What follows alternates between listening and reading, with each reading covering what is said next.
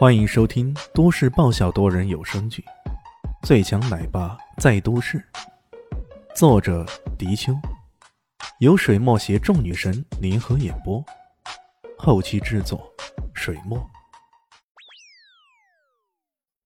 第八百零八集，你，你认识我？你到底是什么人？这个是个大夏国人，可自己却是第一次来到大夏。为什么他居然认得他呢？这可真蹊跷啊！我不仅认识你啊，我还认识你的老大重头戴维斯。这这个大夏国人似乎无所不知啊，连戴维斯老大也知道。难道他也是西方黑暗界的人？可如果是西方黑暗界的人，真正出名的大夏国人并不多，除了……他心中蓦然的浮现一个名字，浑身一激灵。不会吧？不会那么邪吧？怎么可能这么巧遇上那个人呢？就偏偏在这时候啊，另一个人已经扑了上来，一手挟持着陆晨晨，一只手用枪抵住他的脑袋，死声的说道：“小子，放下王家克老大，要不然我毙了他。”陆晨晨面对如此情形，自然连躲闪的机会都没有。只能乖乖的成为带走了羔羊，一脸无助的看着李炫。李炫冷冷一瞥，看着那人，心头一寒，那手枪握得更紧了。你要敢动手，我可以保证，你们没有一个可以离开这里。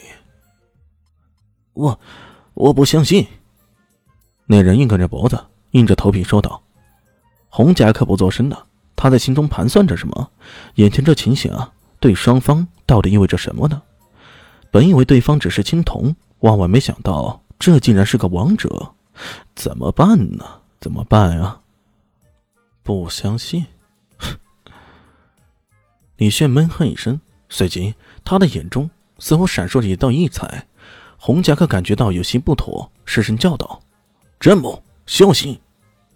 那个叫詹姆的男人还没来得及反应呢，眼神与李炫的双目一对，马上有了片刻的失神。随即，眼前亮光一闪，几乎没有看清李炫的动作，詹姆便仰面倒下了。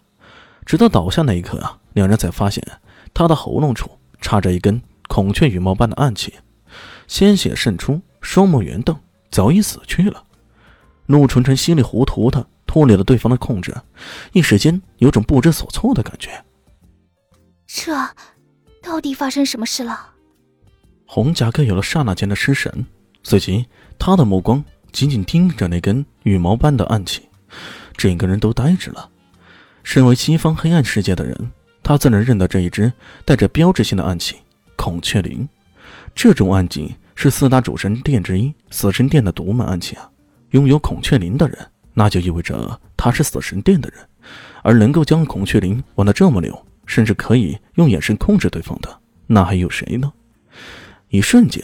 红夹克大汗淋漓啊，整个人都呆住了。他做梦也没想到，第一次来大夏国，居然就遇到那个人，传说中带来死亡和恐惧的那个男人。你你你是？他浑身的力气好像被抽去似的，差点没软倒在地上。李炫的目光投向那个男人，那人看着倒地的詹姆，又看看李炫，浑身一哆嗦，连动都不敢动了。戴维斯来了没有？李炫冷笑着，红夹克哪里敢隐瞒呀？连忙说道：“来来了。”哦，是一笔大生意啊！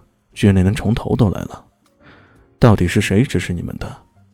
这话本来就不该问的。一般而言，雇佣兵团跟杀手其实是一样的。如果暴露了幕后的主使者，那就意味着出卖雇主。这消息要传出去啊！十有八九都遭到同行唾弃的。然而，唾弃归唾弃啊，现在这种情形，那绝逼是保命要紧。靠，开什么玩笑？如果连命都没了，还管你唾不唾弃啊？是，是陆家的人，陆世贤。陆世贤，二十多岁。林轩想了想，联系到前面两个大汉所说的话，他大概也了然了。虽然不知道这陆世贤是何许人也。不过，这名字跟陆世昌比较相近，十有八九是陆世昌的兄弟。至于是亲兄弟还是堂兄弟，那就不得而知了。你们的目标是杀掉这位小姐？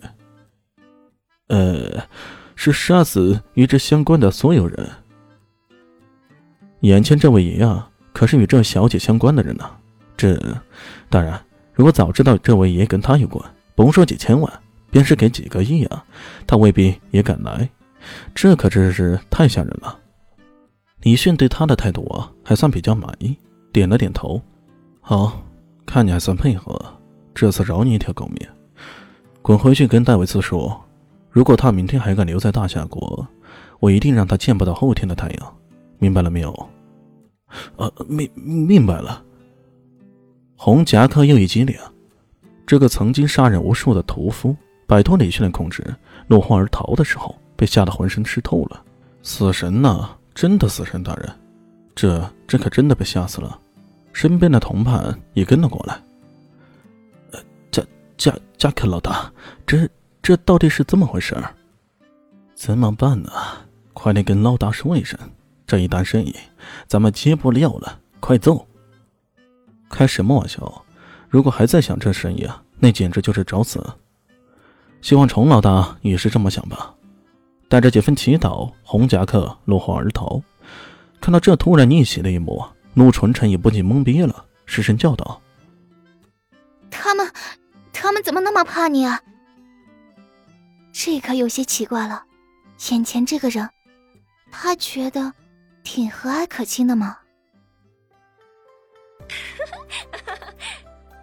大家好，我是豆豆猫的耳朵。在剧中，我饰演的是萧灵溪的表妹唐艺贤。本集播讲完毕，感谢您的收听。